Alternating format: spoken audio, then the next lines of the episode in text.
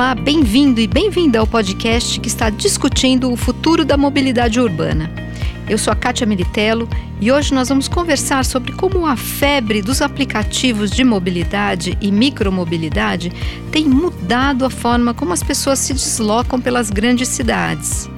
A chegada de uma série de serviços baseados em aplicativos móveis nos mostra que as inovações elas não precisam vir apenas da implantação de novos modais de transporte ou depender de grandes investimentos. Com tecnologia e criatividade, dá para fazer muita coisa interessante para repensar a mobilidade urbana. E para conversar sobre esse tema tão atual, nós convidamos hoje o empreendedor Pedro Soma, CEO da Quico, a Quico é uma startup de mobilidade que utiliza Big Data e lançou um aplicativo que gera opções de rotas com a utilização de diferentes modais de transporte.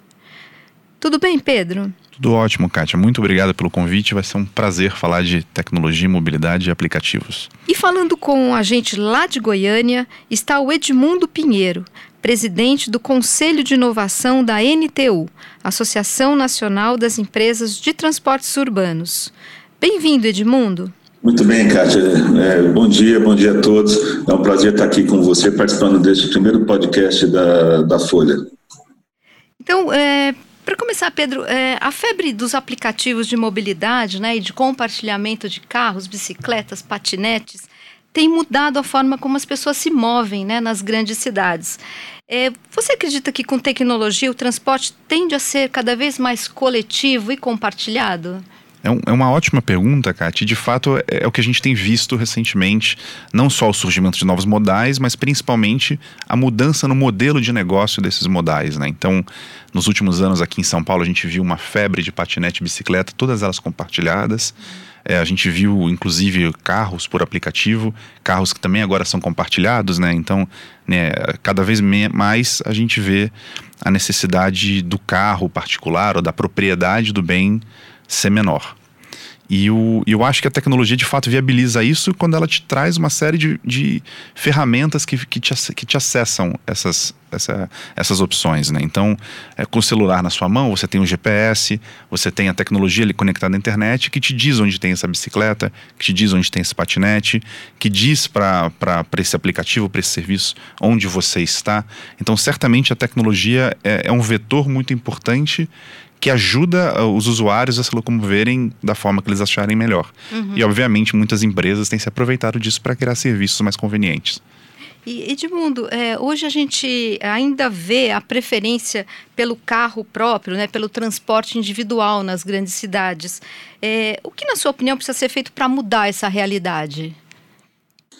Verdade, Kátia. É, todas essas inovações que têm acontecido é, por meio da tecnologia têm impactado profundamente a forma que se acontece a mobilidade urbana. E todo esse processo de avanço da tecnologia e da inovação, é, no primeiro, tem favorecido os modos individuais isso, de fato, tem levado a um aumento da atratividade dos, dos serviços de transporte por meio individual frente aos modos é, coletivos. E por isso mesmo que o setor, é, enxergando é, esse processo, entendendo esse, essa transformação, tem buscado também se posicionar, buscando é, fazer uso das tecnologias no sentido de promover mudanças e transformação do transporte público coletivo especialmente para que ele se torne mais atrativo é, para as pessoas, é, porque a gente sabe né, que somente com uma mobilidade coletiva é, é possível ter uma, mobilidade mais é, sustentável. E é esse sentido que tem sido a, uma série de iniciativas é, que estão sendo promovidas pelas empresas operadoras do transporte coletivo no Brasil. Uhum. E, e, Pedro, o Quico, ele ajuda as pessoas a se locomoverem, né? E, as, e, usando vários modais combinados, né? Eu utilizo muito. Então, ele tem bicicleta, metrô, carro compartilhado, táxi. Então, como é que vocês desenharam essa solução? Perfeito. A gente, é, a gente, a gente acredita muito na integração dos modais, né? A gente falou agora da tecnologia, a tecnologia permite, mas traz ferramentas que permitem essa, essa, essa conexão. E acho que o Edmundo trouxe um ponto que é muito importante, de fato, é, os meios coletivos eles são, são fundamentais para uma mobilidade sustentável.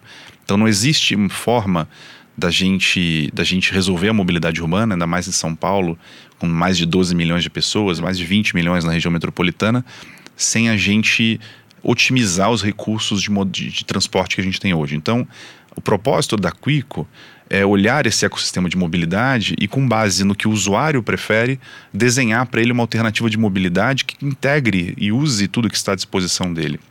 Então, muitas rotas podem ser feitas de ônibus, podem ser feitas de metrô é, e, e, e, especialmente, podem ser especialmente otimizadas se você, por exemplo, é, descer um ponto antes e aproveitar que tem uma bicicleta conectada com uma ciclovia ali, ou, ou se você na sequência do metrô buscar um patinete para fazer os últimos 400 metros. Uhum. Então, de fato, a, o que a Quico acredita é que uma, que uma mobilidade é, ela, ela, só vai ser mais humana, ela só vai ser mais fácil e conveniente a hora que a gente conseguir conectar os modais é, e sem dúvida nenhuma é, principalmente conectando também com o transporte massivo que é fundamental para você escalar, para você aumentar, conseguir dar conta da demanda de uma cidade grande como São Paulo.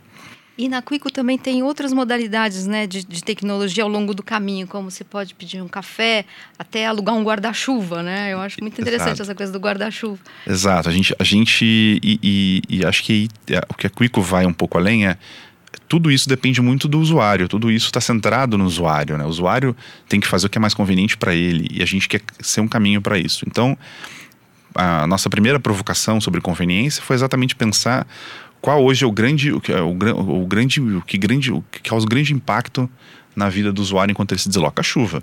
Uhum. Então você tem um planejamento, você sai de casa com uma roupa, você sai considerando um determinado trajeto, você, trajeto e você é surpreendido por uma chuva que força você a mudar seu caminho. Então, com parcerias, né, e a nossa ideia é sempre ter parceiros, a gente conseguiu disponibilizar a, a disponibilizar, deixa eu só. Então, voltando um pouco, com, com parcerias, a gente consegue conseguiu disponibilizar a localização de mais de 350 armários de aluguel de guarda-chuva em São Paulo, dentro do nosso aplicativo para que o usuário faça a rota dele considerando alugar um guarda-chuva e devolver onde for mais conveniente. E esse parceiro, é, Rent Umbrella, inclusive consegue nos no, viabilizou que a gente conseguisse patrocinar as primeiras 24 horas. Então a ideia de fato é, que, é, é provar para o usuário que a gente consegue é, melhorar a conveniência deles baseado na experiência deles. Uhum. E Edmundo, vocês têm aí em Goiânia um exemplo de transporte público coletivo por meio de aplicativo, que é pioneiro no Brasil, né? Conta pra gente como é que funciona esse sistema. Esse serviço, ele na verdade é um serviço que foi criado para complementar é, o transporte, a rede de transporte coletivo, que é entendido como um serviço básico, é, de uma forma diferenciada, atender um público que já não mais estava utilizando o transporte coletivo. E usando a, a tecnologia por meio dos aplicativos, é, foi possível estabelecer um novo serviço é, que tem características de porta a porta, na verdade, é de esquina a esquina, na qual toda a roteirização é feita de forma dinâmica. É, o, o cliente ele solicita o serviço por meio do aplicativo. No próprio aplicativo, ele também pode fazer o pagamento. A forma de tarifação ela é feita de maneira flexível é, pela distância que, que as pessoas é, percorrem e, e, na verdade, é um serviço que veio se juntando à, à rede de transporte público, é, oferecer exatamente aquilo que eu falava antes, que é maior atratividade para as pessoas é, que, que já utilizavam o transporte coletivo ou que já tinham abandonado o transporte coletivo para é, o uso é, é, por meio de, de automóveis. É até um dado importante, inclusive, nesse aspecto, é, foi feita uma pesquisa recente, 85% das pessoas que estão utilizando esse serviço eram pessoas que antes usavam o automóvel, o que comprova que um serviço de forma coletiva ele pode contribuir para minimizar os problemas do trânsito, do tráfego, que na verdade atinge todas as cidades. São Paulo é um exemplo disso, mas na verdade hoje isso é um problema que não há cidade brasileira, mesmo as pequenas, que não tenham enfrentando um agravamento dos problemas de circulação e, e de trânsito. E, e, o serviço opera com micro-ônibus, né? É, qual é a capacidade e quantas pessoas já foram atendidas por esse sistema de transporte coletivo por aplicativo? O Citibus 2.0, na forma que ele foi desenhado e que está sendo é, operado, ele está sendo, está sendo utilizando veículos, é, nós chamamos de mini ônibus, são veículos que com capacidade para 14 passageiros. Mas a ideia vai muito além. É, a proposta de usar esse conceito de transporte on demand ou sob demanda é exatamente desenhar vários serviços para atender é, é, diversas necessidades é, da, das pessoas. O Pedro trouxe um ponto que é muito importante quando a gente busca trabalhar inovação, especialmente no serviço de transporte público como o nosso, que a gente tem percebido cada vez que a gente olha para as necessidades das pessoas, é que as necessidades são cada vez mais diversificadas. Não existe uma necessidade única que pode ser atendida com um único serviço. Uhum. Então, quando a gente olha para o mercado, procura entender melhor a necessidade das pessoas, é, fica claro que nós precisamos desenhar serviços é, que venham é, para atender as mais diversas necessidades. Por isso que a, a iniciativa da Quick é muito importante, porque nós acreditamos exatamente que com a integração de diversos modos de transporte, numa única plataforma, é que a gente poderá atender toda essa diversidade é, cada vez mais presente na, na, mobilidade urbana e, de modo geral, é, na mudança né, que as pessoas têm como consumidor, como cliente, é, em relação a, a, a, cada vez mais com todo tipo de serviço. Uhum. É, nós é, Falamos muito em aplicativos, né, nessas formas novas de utilização do, do transporte coletivo, mas a gente viu que as pessoas é, ainda têm muitas dúvidas, né, como se usa uh, esses aplicativos. E o engenheiro Júlio Latari gostaria de fazer uma pergunta para vocês. Eu gostaria de saber se os aplicativos eles vão contemplar também uma um deslocamento com transporte misto. Por exemplo, eu tenho automóvel, então eu vou até um certo ponto com o automóvel. Depois eu posso, dependendo de onde eu for, utilizar metrô, utilizar ônibus e possivelmente utilizar até uma bike. Então eu gostaria de saber se esses aplicativos vão contemplar essa, esse deslocamento com com transporte eh, utilizando vários veículos. Pedro. é, uma, é, uma, é, uma, é, uma, é uma ótima questão, porque de fato, é, acho que eu e o Edmundo temos trazido isso. A nossa visão é que de fato, sem integrar, sem criar uma, uma alternativas mistas para cada necessidade, não existe solução para a mobilidade. E, e a, a, o caminho da Quico é exatamente esse: é ajudar as pessoas a entender qual é a combinação que ajuda melhor a necessidade dela naquele momento. Uhum. Então, muito do que a gente tem falado é: tem dia que eu quero usar carro, tem dia que eu quero usar metrô, tem dia que eu tô com pressa, tem dia que eu tô calmo, eu quero curtir o caminho, eu quero ouvir um podcast. Então, a, o, a ideia do aplicativo é exatamente essa: entendendo a vontade da pessoa, criar uma rota personalizada. Hoje, na Quico, é, a gente oferece rotas que o usuário já pode personalizar do jeito que ele preferir quando ele recebe a informação da rota. Uhum. E obviamente a gente consegue ao longo do. Vai, vai, tem feito, tem trabalhado para isso. É, a gente consegue ao longo dos, do, dos desenvolvimento, do desenvolvimento do aplicativo criar mais e mais opções, otimizar mais e mais as rotas para que o usuário tenha cada vez uma, um, um, mais, seja, tenha cada vez mais ou receba cada vez mais uma rota adequada para ele. Uhum.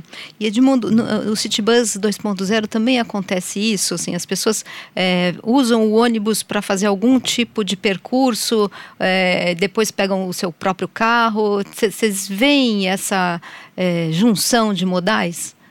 É, sem dúvida, é, é, Kátia, cada vez mais essa intermodalidade, essa complementaridade, ela está presente na, na mobilidade urbana, como a gente falava anteriormente.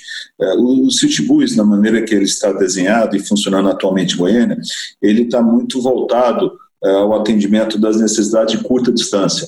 Nós percebemos, por meio de pesquisas, que a maior perda de participação do modo coletivo no, na matriz de deslocamento das pessoas no contexto da mobilidade urbana da cidade, estava se dando exatamente em viagens de até 15 ou até 30 minutos. Então, as viagens de curta distância eram as viagens que estavam sendo atendidas majoritariamente por, por, automóveis, seja por aplicativo ou automóveis próprios. Então, esse serviço foi desenhado para atender é, essa necessidade de deslocamento de curta distância e em região mais central. Mas exatamente como ele é um serviço complementar à rede de transporte público, é, toda a cidade pode se beneficiar do serviço na medida em que é, é esses serviços eles se complementam é, é, para atender também a esse tipo de necessidade de curta distância. Uhum. E eu é, gostaria de perguntar para vocês é, uma, uma questão com relação à quantidade imensa de dados né, que esses aplicativos captam. Né? É, esse, esses dados eles podem contribuir para identificar problemas, ajudar a melhorar o fluxo das cidades? Sem dúvida. É, eu acho que muito do, do, do, produto desses aplicativos é informação. É dado que gera informação, que gera estudo, que gera insight. É, a Quico bebe muitos dados, então, por exemplo, hoje a gente tem como. A gente usa os dados abertos de, da posição dos ônibus de São Paulo em tempo real para calcular as rotas das pessoas. E o que a gente consegue ver, entender, é com, com a adesão das pessoas, entender para onde elas vão, de onde elas vêm. E esse dado anonimizado, é claro, então, então acho que um ponto importante, a gente vive numa era em que a proteção de dados é super relevante e a gente é sensível a isso é, esses dados eles são matéria-prima para muitas políticas públicas de mobilidade. Então, um ponto que é super legal de destacar é um dos desafios que a gente encontra hoje nesses, nesse para fazer essa integração é a infraestrutura.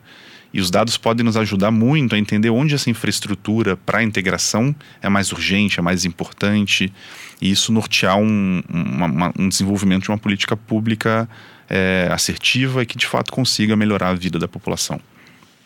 Edmundo, você acha que esse, esse, esse big data, essa, essa enorme quantidade de, dados gerados pelos aplicativos podem ajudar, por exemplo, a melhorar o fluxo, mudando a, o, o, semáforo? Vocês têm exemplos de é, práticos dessa utilização de dados? Sem dúvida, Kátia, cada vez mais a utilização é, dessa enormidade de dados, né, organizadas, estruturadas por meio do conceito de, de Big Data, ela é, contribui muito positivamente é, para o planejamento da oferta é, de transporte coletivo, como também pode contribuir para a melhoria da, da, da, da, circulação do trânsito. É, mas mais importante talvez do que isso, os dados é, têm demonstrado que eles nos, podem nos ajudar muito a entender melhor é, como as pessoas se deslocam, quais são as necessidades das pessoas e estabelecer um outro padrão de relacionamento. A experiência muito positiva que a gente tem tido com o Citybus é exatamente é, na medida em que a, a, o usuário, o cliente se conecta com, conosco, nos permite estabelecer um relacionamento com entrega de informação, é, com uma série de interações com, com o cliente que nos permite atender e melhorar a sua experiência é, na utilização do, do serviço. Agora, uma questão importante que, que eu acho que precisa ser registrado, Kátia, é, de modo geral, é, o transporte coletivo, é, praticamente em todas as capitais brasileiras, já possui seus dados abertos. Hoje, no Brasil, praticamente toda a frota nacional já está dotada de GPS, toda a frota nacional nas capitais brasileiras, em particular, os veículos, toda a demanda, o, todos uh, de passageiros, é registrada eletronicamente por meio do sistema de bilhetagem e esses dados, eles são públicos, eles estão disponibilizados para que possa ser utilizada pelas cidades no melhor planejamento do trânsito e do transporte e mesmo para outras, outras políticas públicas. O problema acontece que é, ainda nos serviços privados não acontece o mesmo.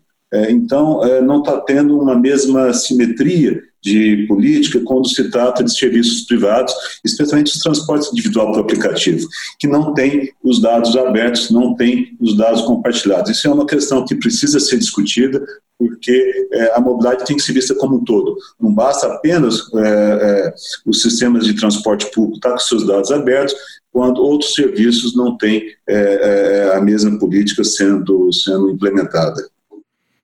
Acho que só para complementar a fala do Edmundo, que, ela, que, que, que, tem, tem muita razão, é de fato a mobilidade ela, ela se baseia em dados e a mobilidade ela é um sistema complexo. Uhum. Né? Então ela tem diversos atores e, e, esses atores têm que trabalhar de uma forma otimizada. Então, de fato, é, o caminho para essa otimização é a abertura de dados, é, é o entendimento como, de como cada um, ou cada modal pode contribuir nesse processo. E ao mesmo tempo em que geraram muitas facilidades, né, esses variados serviços que funcionam por meio de, de aplicativos, eles incluíram uma boa dose de complexidade né, no ecossistema de mobilidade. O que, que precisa ser feito agora para integrar tudo isso? É, eu acho que a Quico contribui muito para facilitar isso. De fato, o ecossistema está muito mais complexo. É, você tem muito mais opções. E essas opções estão na palma da mão. É, mas nem, mas é, esse, essa, esse ganho de complexidade também precisa ser percebido pelo usuário como uma facilidade no deslocamento. E, e na nossa visão, o caminho para isso é uma plataforma que combine isso, que mostre para os usuários quais as rotas que são mais adequadas para o caminho dele. Dificilmente a gente tem na nossa cabeça, de modo automático, é, todas as nossas rotas ou, ou que, qual caminho, impossível ter o trajeto de absolutamente todos os ônibus, de todo o metrô na nossa cabeça automaticamente. A gente precisa de uma ferramenta que nos, que nos ajude a combinar esses modais de uma maneira mais otimizada. E, e, e obviamente a Quico vem nesse sentido, é a ideia de fato encontrar opções que não, que não são óbvias para o usuário, mas que vão melhorar muito a vida dele. E na, na área de ônibus urbanos, Edmundo, como é que você acha que essa integração vai se dar? Então, é, Kátia, essa integração intermodal, ela sem sombra de dúvida, ela é o caminho que, que vai permitir né, que a tecnologia possa melhorar a forma que as pessoas têm para se deslocar pelas cidades e vai possibilitar a integração dos serviços públicos com serviços privados, modos coletivos com, com modos individuais. É, plataformas como a da Quico, que possibilita é, a integração de informações, de roteirização, de horários, no futuro, com certeza, também de, de, pagamento, são um meio importante para se viabilizar essa, essa integração. Existe um conceito na qual nós estamos trabalhando é, muito fortemente nesse momento, que é o conceito de mobilidade como serviço. É, isso é um conceito hoje universal, que responde pela sigla de, de MAS, que ela visa exatamente trazer esse tipo de inovação é, para a mobilidade urbana. É, ela, a partir dessa, dessa integração é, intermodal e da junção entre serviços públicos e privados, é, possibilita a ideia de você ter um novo modelo de negócio que unifica a forma que as pessoas possam utilizar qualquer um desses serviços, seja da micromobilidade, seja do transporte coletivo, seja é, dos serviços é, de transporte individual por aplicativo. Então, é exatamente essa que é a ideia do, do MAS e é uma ideia na qual é, as redes de transporte coletivo querem protocolizar este processo há uma, há uma discussão, é, isso não acontece apenas aqui, isso acontece em todo o planeta, de que se a, o MAS ele deve ser liderado pelos serviços privados é, ou é, pelas redes de transporte público. Nosso entendimento e é um entendimento bastante firme, é que esse papel cabe às redes de transporte público coletivo, porque é elas que têm o papel de estruturação da mobilidade urbana, mas é, integrando e complementando com serviços privados é, e serviços individuais. Uhum. Bom, eu gostaria de fazer uma última pergunta para vocês com relação ao futuro, né? Com Big Data, inteligência artificial, agora o Edmundo falou do MAS, né? Mobilidade como serviço. O que, que vocês esperam é, do futuro em termos de mobilidade? Vamos ter rotas traçadas de forma inteligente, menos trânsito? O que, que vem por aí, na opinião de vocês? É, a gente, a gente acredita muito no conceito de massa, a mobilidade como serviço de fato, ela, ela, ela é um conceito do futuro, mas a gente também gosta de falar que a mobilidade do futuro ela é seamless, é, que significa, né, traduzindo do inglês, uma mobilidade fluida, ela é contínua.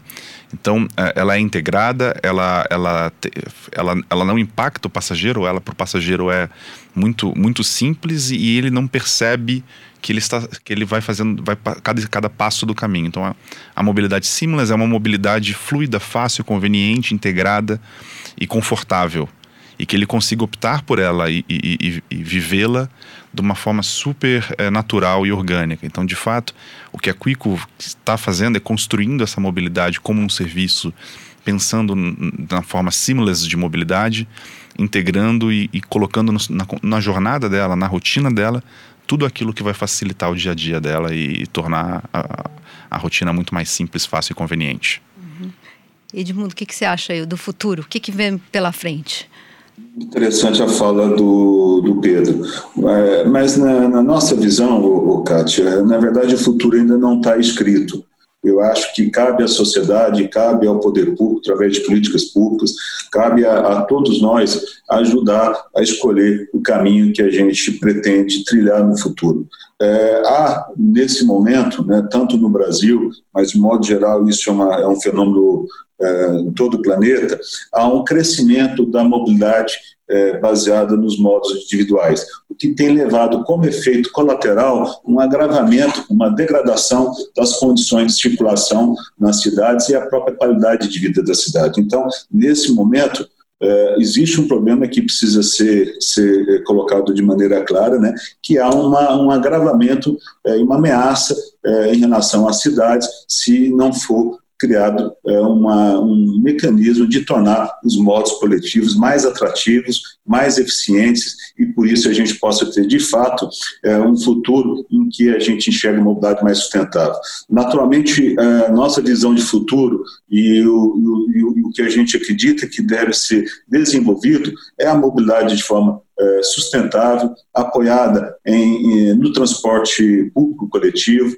integrado e complementado é, por serviços individuais, privados, pela micromobilidade, isso tudo interagindo de uma maneira é, muito harmônica e, e, melhor, né, em que a experiência das pessoas ao utilizar esse serviço seja uma experiência muito agradável, muito positiva, é, é, uma forma, como o Pedro coloca, e que as pessoas possam circular na cidade de maneira muito fluida, muito natural. É esse o futuro que, que a gente deseja. Mas eu acho que nesse sentido é muito importante né, que se reforce a necessidade de se é, valorizar é, os modos coletivos, a mobilidade sustentável, é, seja muito bem-vinda todas as inovações tecnológicas, mas que isso venha de fato de uma maneira complementar às redes de transporte nas cidades. É isso que a gente tem visto que está acontecendo na Europa, nos Estados Unidos, eu acho que esse é o caminho que temos que também seguir. Edmundo, Pedro, muito obrigada pela conversa, foi interessantíssima.